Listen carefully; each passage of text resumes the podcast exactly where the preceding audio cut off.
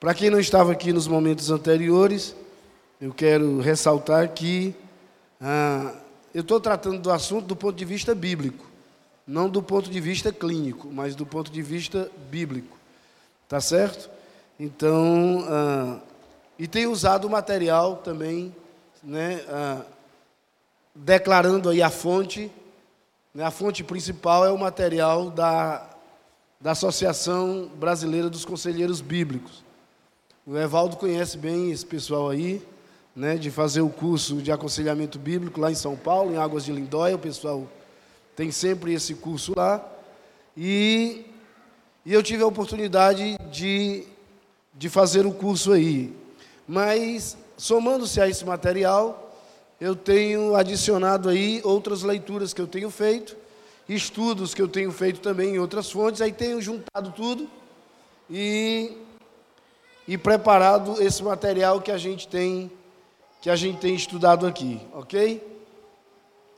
Nós já vimos até aqui, ah, principalmente entrando já na questão mesmo ah, de como ajudar uma pessoa com depressão, nós vimos que a primeira coisa que a gente precisa fazer é entender a profundidade do sofrimento que a pessoa está passando com a depressão. A gente começou a ver isso há dois domingos. No passado, a gente ainda deu continuidade em relação a isso.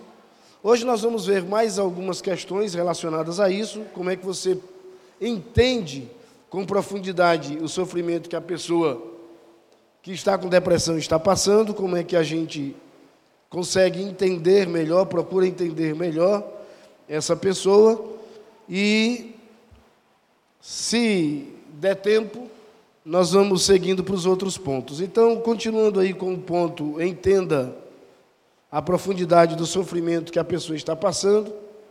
Ah, eu disse já aqui que quem sofre de depressão não é por falta de fé, não é porque a pessoa não seja crente, não é por falta de oração, não é, eu disse aqui, usei até um termo forte, mas não é frescura. Na realidade, segundo a Organização Mundial de Saúde, a depressão é uma doença. Né? Existem alguns fatores que desencadeiam essa doença, nós vamos. E a gente viu aqui. Ah, que a depressão ela pode atingir, pode alcançar até os mais santos dos homens. Nós vimos o caso de Adão, de Davi, de Paulo, de Pedro. E tudo isso a gente já viu até o domingo próximo passado. Mas dando continuidade, e dentro do tópico aí, entenda a profundidade do sofrimento que a pessoa está passando com a depressão. É preciso que, tratando da pessoa com depressão, você levante algumas questões para você entender. Então você precisa, em primeiro lugar, ah, levantando essas questões, buscando informações, você precisa buscar informações sobre o histórico da depressão. Quando foi que começou? Quando foi que você sentiu os primeiros sintomas? Quando foi que isso começou a aparecer na sua vida? Como foi que isso surgiu na sua vida?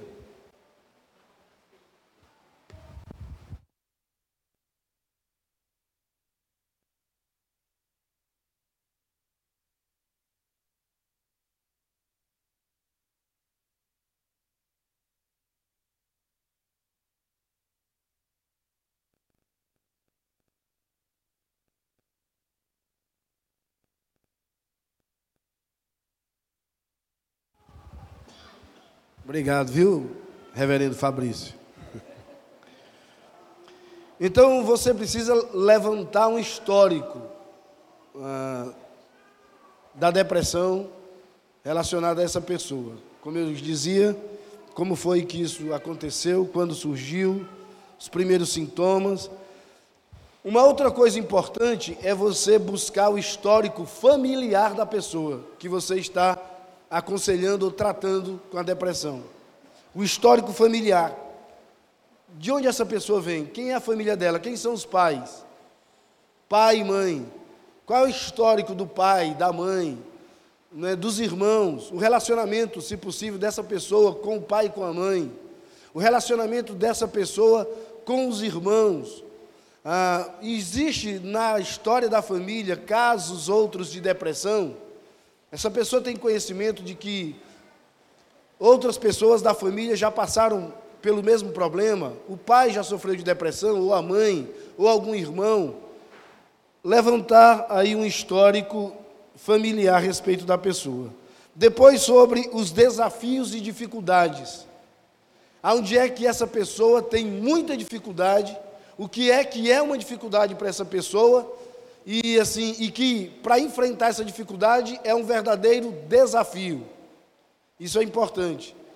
Eu já disse aqui, já me declarei aqui, não deprimido, mas eu tenho uma dificuldade muito grande. Eu tenho um medo que é fora do normal, e eu reconheço que não é comum que é um medo, é uma fobia que não é, não é normal isso, que é medo de rato.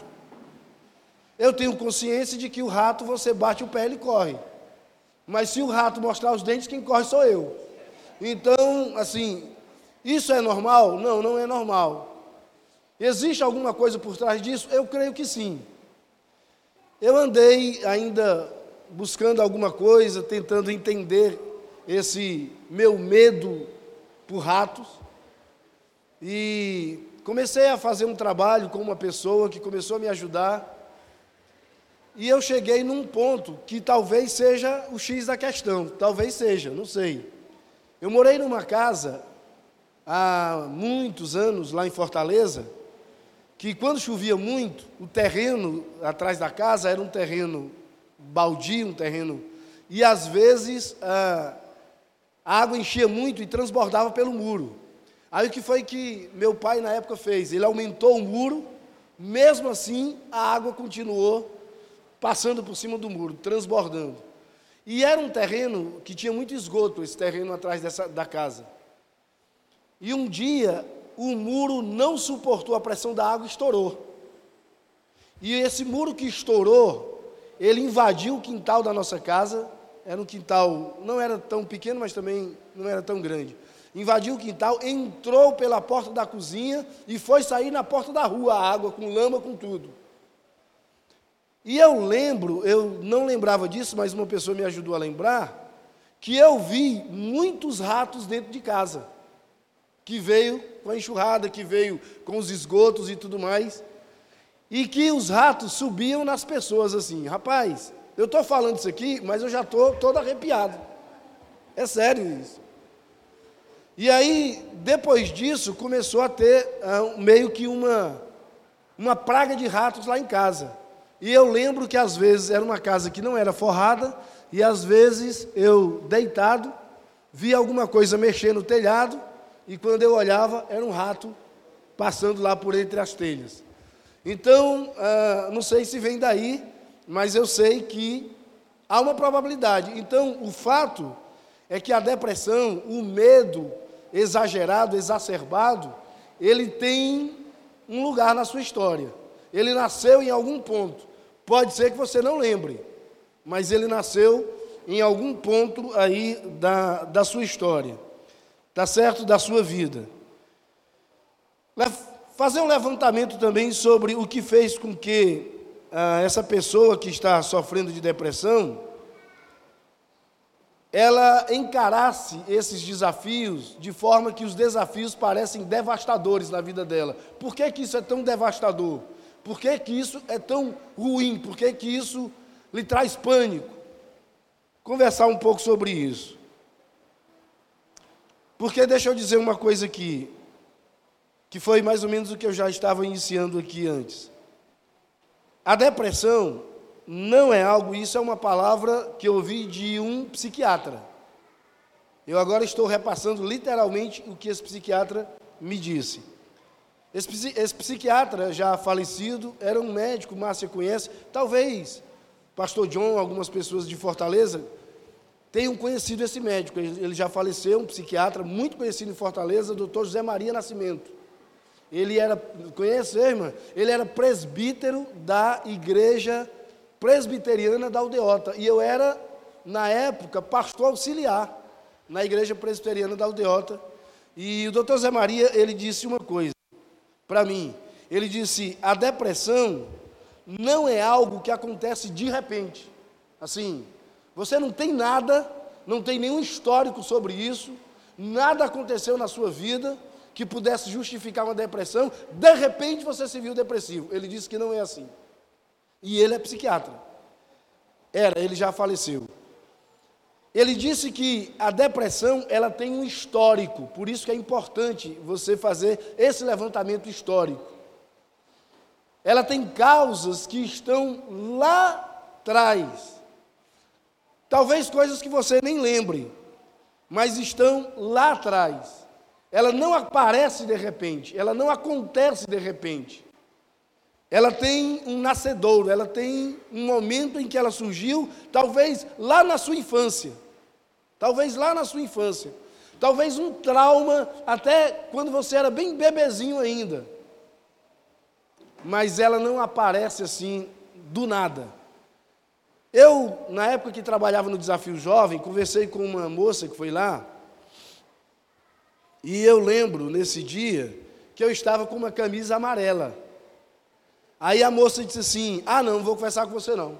Porque o doutor Silas, na época, hoje também já falecido, pediu que eu conversasse com essa moça. Ela estava, na realidade, levando o companheiro dela, não sei se marido, namorado, mas o companheiro dela, porque tinha problema com droga. E o desafio jovem tinha uma postura de tratar não só do usuário, não só do dependente químico, mas tratar da família também.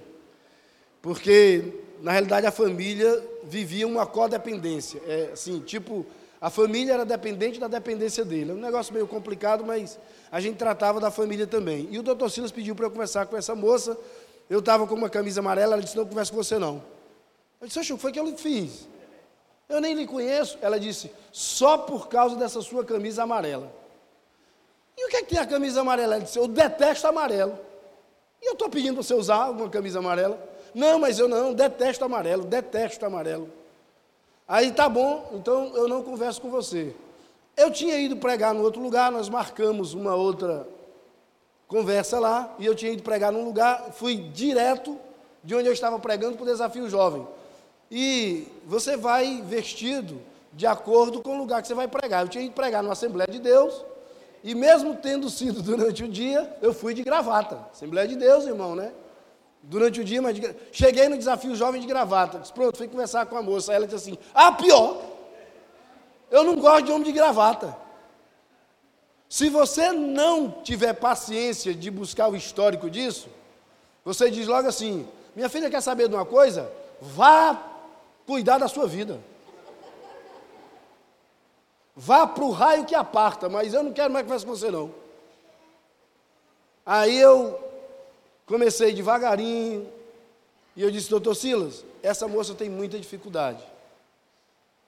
E, e eu não, não, eu não faço, eu, eu não trabalho dessa forma, não adianta me pedir porque eu não vou fazer, mas houve uma época na minha vida, assim, para tratar de casos que eu desconhecia alguns fatores. Houve uma, não recomendo isso, é um negócio muito complicado, mas houve uma época que eu, Márcia acompanhou isso esse tempo, que eu trabalhava dentro uh, da, da psicanálise, assim, pelo conhecimento que eu tinha da psicanálise, cheguei a trabalhar com regressão, no sentido de trazer a pessoa lá para o passado dela. Eu expliquei isso para o doutor Silas e eu disse, doutor Silas, agora eu não vou fazer isso sozinho, porque eu não sou irresponsável.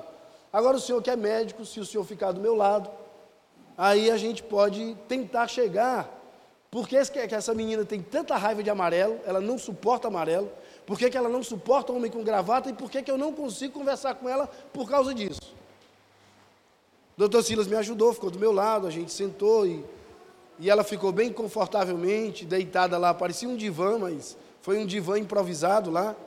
E o doutor Silas sempre do meu lado como médico e a gente começou a trabalhar com ela. Rapaz, nós chegamos no ponto, nós chegamos no X da questão.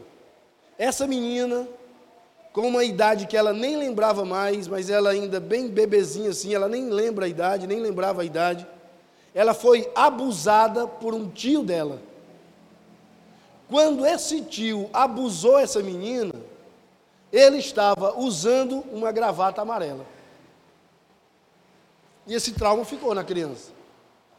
Isso marcou a mente dela de uma forma que todo mundo que usava gravata e gostava da cor amarela era detestável para ela.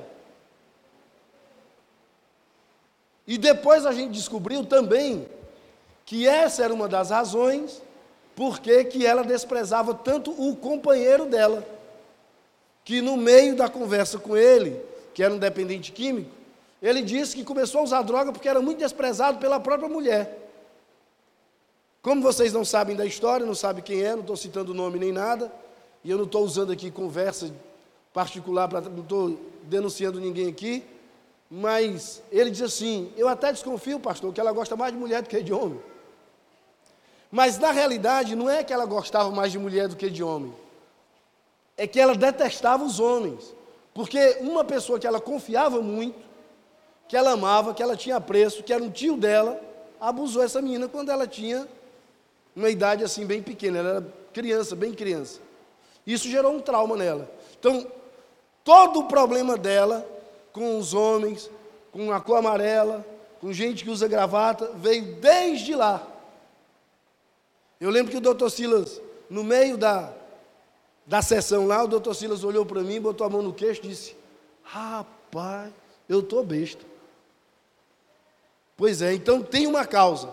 Então o doutor Zé Maria, José uh, Maria do Nascimento, uh, psiquiatra, ele disse isso lá em Fortaleza para mim. Eu conversando com ele, ele disse: a depressão não acontece por acaso, não é uma coisa que vem de repente. Ela tem uma, um histórico, ela tem uma causa, ela tem um lugar lá no passado. E uma outra coisa também que é importante, e que você precisa estar muito atento para isso. A depressão ela tem um gatilho. A pessoa está bem, bem, bem, bem, bem, de repente tem um gatilho que é acionado e, e a pessoa desenvolve a depressão. Ou então volta à depressão. Às vezes passa anos bem, mas na hora que o gatilho é acionado, tocou naquele ponto ali, aí a pessoa volta ao histórico de depressão. Então, por isso que é importante você conversar muito, por isso que é importante você considerar o histórico familiar, o histórico da própria depressão, falar sobre os desafios, medos, dificuldades ah, com a pessoa, como é que essa pessoa reage a isso, e começar a orientar para que ela tenha reações diferentes. Agora, uma coisa que eu já disse, vou dizer aqui de novo: para você orientar uma pessoa com depressão a reagir de forma diferente, que ela possa sair do quadro depressivo, tem duas coisas que são imprescindíveis. Primeiro, ele precisa confiar em você. É como se eu pegasse, o pai usou, me usou aqui para uma ilustração, agora eu vou usar ele também. É como se o pai fosse cego, cego, e, e eu tomasse pela mão do pai aqui e levasse o pai por um caminho que ele não conhece. Ele tem que confiar em mim. A gente fez um treinamento disso na época que eu estava no Desafio Jovem. Colocava uma venda nos olhos, você não via nada, absolutamente nada, e você era conduzido por outra pessoa. Aí era interessante que depois trocava. Depois o condutor ia ser conduzido. E a gente falava da experiência que cada um teve, de quando foi conduzido e de quando conduziu. Outros, não, conduzir para mim foi melhor. Não, eu mesmo, quando eu falei de ter conduzido, eu disse: o cara que me conduziu é um louco. Ele me jogou por cima de pedra. Ele, porque assim, você tem que conduzir como quem conduz um cego. A pessoa não está enxergando, então você não pode assim pegar pela mão aqui e dizer: vem, pai, vem aqui comigo. Aí ele tropeça num batente e diz: Rapaz, tu também não está vendo um batente desse. Não, ele é cego. Então, a pessoa com depressão precisa confiar na pessoa que vai tratar ele. Confiança absoluta. É claro, confiança acima de qualquer coisa em Deus. Eu não estou. Mas, confiar. E outra coisa, existem algumas orientações que a pessoa tem que fazer.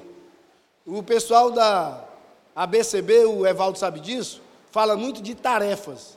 Você tem que passar tarefas para as pessoas. E a, a pessoa com depressão, ela tem que cumprir a tarefa.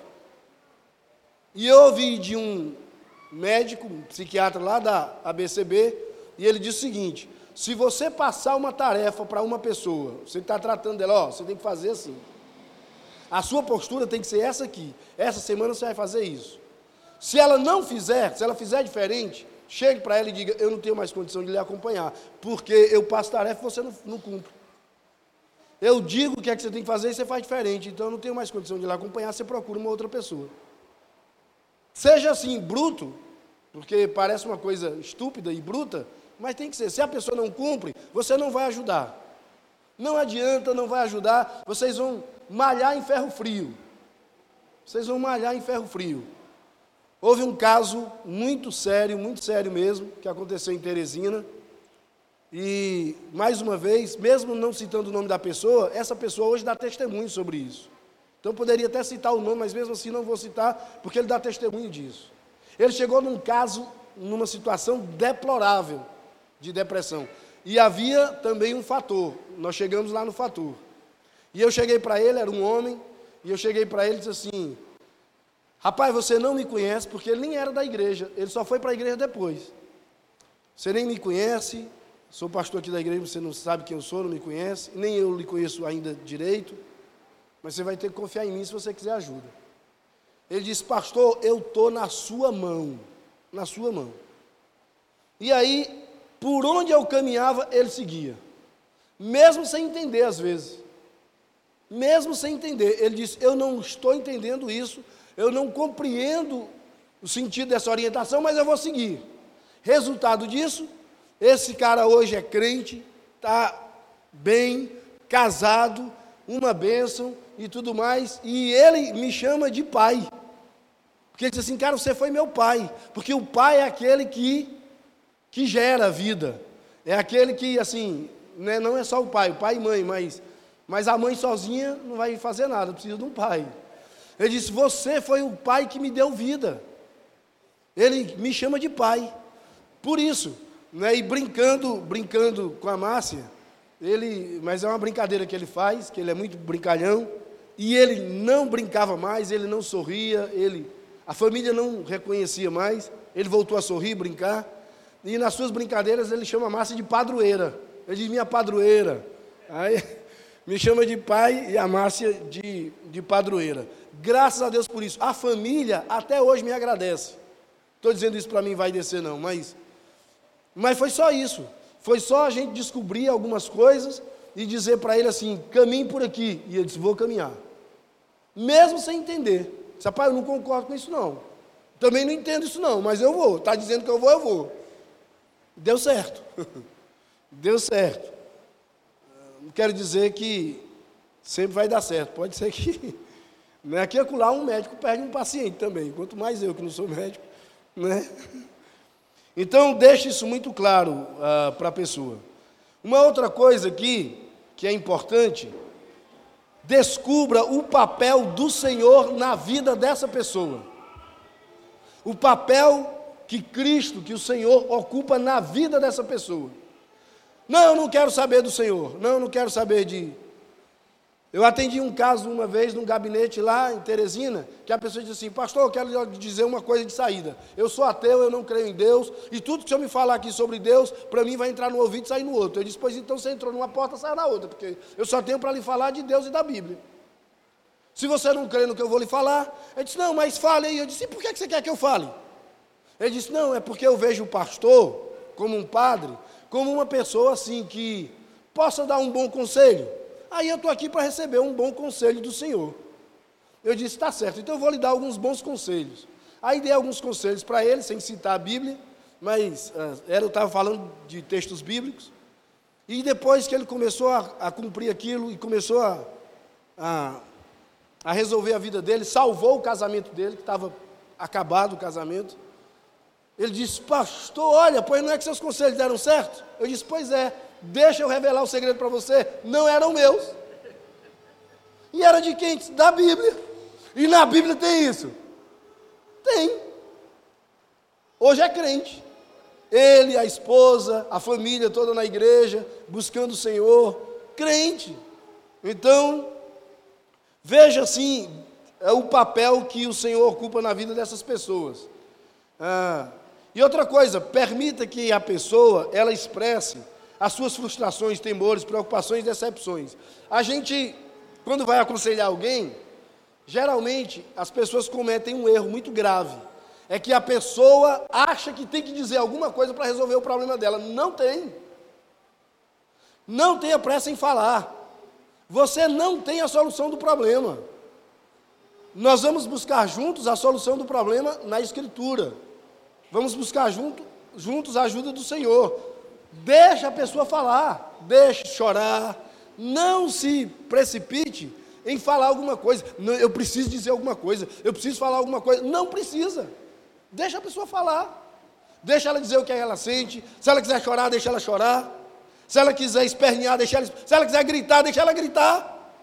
Deixa a pessoa expressar aquilo que ela está sentindo, as frustrações dela as preocupações dela, as decepções. Deixa ela desabafar, deixa ela colocar para fora. Às vezes tem situações que a pessoa só está emocionalmente abalada, mas nem é uma depressão. E já aconteceu comigo várias situações em que eu não digo nada, a pessoa vai, chora, chora, lamenta, fala, fala, fala, e eu não digo nada, e a pessoa diz assim: Poxa, muito obrigado, pastor, o senhor me ajudou muito, eu não, eu não dei uma palavra. Ela precisava ser ouvida. Ela precisava colocar para fora aquilo. Então não tenha pressa em falar, não tenha pressa em apresentar a solução do problema, porque você não tem a solução. Nós, como eu disse, vamos buscar juntos a solução na Escritura e numa vida com Deus. E uma outra coisa que é bem, é bem interessante, se você já conversou com uma pessoa com depressão, eu tenho certeza que vai dizer: eita, é isso mesmo. Sabe o que é o seguinte, ó. Por isso que é bom esse levantamento histórico. Porque você vai perceber alguns paradoxos na vida do depressivo. Eu vou citar alguns aqui. Primeiro, a pessoa é aversa, o depressivo é averso ao isolamento causado pela depressão. Ele detesta o isolamento que é causado pela depressão, mas evita outras pessoas. Nunca viram isso não? Gente que está com problema, gente que não sei o quê, que não gosta desse isolamento que a depressão causa. Aí você, por exemplo, marca de conversar com ele, ele não vai. Ele evita você, ele evita outras pessoas, evita o contato, o contato com as pessoas. Não é paradoxal isso? E ele tem medo do isolamento. Um outro paradoxo é: a pessoa acredita que existe um Deus. Não, eu acredito que Deus existe. Mas age como se Deus não existisse. Acredita, diz que acredita, não é ateu, alguns pelo menos, não é ateu, não negam a fé, mas tem atitudes, agem como se Deus não existisse. Não é paradoxal isso? Uma outra coisa. Ah, Oh, que alguém tinha falado aí. Uma outra coisa, a pessoa com depressão, ela começa a detestar aquilo que ela na realidade faz. E ela às vezes detesta alguém e ela se comporta exatamente como aquela pessoa. Durante um tempo, depois eu resolvi isso. Mas durante um tempo, nós já vamos finalizar aí, porque o nosso horário já está estourando ali. Durante um tempo, eu detestava o meu pai. Detestava mesmo. Eu queria matar o meu pai, é sério. Durante um tempo era isso. Mas, aí o que mais me irritava é quando as pessoas diziam assim: o nome do meu pai é Leônidas. Era, já faleceu. O que mais me irritava era quando alguém dizia assim: rapaz, tu é igualzinho o velho Leônidas. Eu, Deus me livre de ser igual aquele traste. Olha como é que eu tratava o meu pai. Mas depois, examinando as questões, eu agia exatamente como ele. Eu realmente me parecia com ele nas ações e eu começava a detestar isso. Como diz o apóstolo Paulo, eu acabava me condenando pelo que eu mesmo fazia. Não é? Então, é isso aí. Encoraje as pessoas, a pessoa com depressão, encoraje essa pessoa com textos bíblicos que tragam esperança para ela. Por exemplo, Salmo 23. Salmo 23, a partir do verso 1 até o versículo 3. Um exemplo de textos que você pode usar no aconselhamento com o depressivo. E a gente está trabalhando essa questão de aconselhamento com o depressivo, porque não se engane, só eu e o pastor John a gente não dá conta disso não. Então a gente precisa de ajuda. Então, você que é líder de PG, líder de ministério, Salmo 23, verso de 1 a 3. O Senhor é o meu pastor, nada me faltará. Ele me faz repousar em pastos verdejantes, leva-me para junto das águas de descanso, refrigera minha alma, guia-me pelas veredas da justiça, por amor do seu nome. Salmo 23, um salmo para ser lido, no momento do aconselhamento bíblico com relação ao depressivo, um texto que traz esperança para a alma. Salmo 42, versículo 5, é um outro texto que você pode usar no aconselhamento com o depressivo. Salmo 42, 42, versículo de número 5. Salmo 42, 5 diz assim: Por que estás abatido, ó minha alma? Por que te perturbas dentro de mim? Espere em Deus, pois ainda o louvarei, a Ele meu auxílio e Deus meu. Através dessa leitura você pode incentivar o depressivo a conversar com ele mesmo. Ei, minha alma aí, por que, que você está abatida? Por que, que você está abatida aqui dentro de mim? Que é isso? Por que, que você está perturbado? Espere em Deus, rapaz. Ele é o teu auxílio. Diga isso para você mesmo. O depressivo precisa pregar a Bíblia para ele mesmo. Espere em Deus, porque ainda o louvarei. Ele é o meu auxílio. Ele é o meu Deus. Ei, o mundo não acabou, não. Diga isso para você mesmo. Não se enganem, eu já passei por dificuldades, enfrentei situações que eu tive que dizer isso para mim mesmo. Ei, Sérgio, eu mesmo olhando no espelho. Ei, rapaz, o que é isso? Vai se deixar bater agora, cara? Rapaz, Deus ainda é o teu Deus, meu irmão. Ele vai te auxiliar, Ele é o teu auxílio, Ele vai te ajudar. Você ainda vai louvar o Senhor, rapaz. Ei, rapaz, acorda aí, que é isso? Então, são textos e mostre para o depressivo, e aí nós vamos encerrar com isso aqui, só para não dizer que a gente não leu Bíblia, né? Então, vamos, mostre para o depressivo que é possível, é possível, ele lidar com as dificuldades na vida de forma bíblica. É possível isso.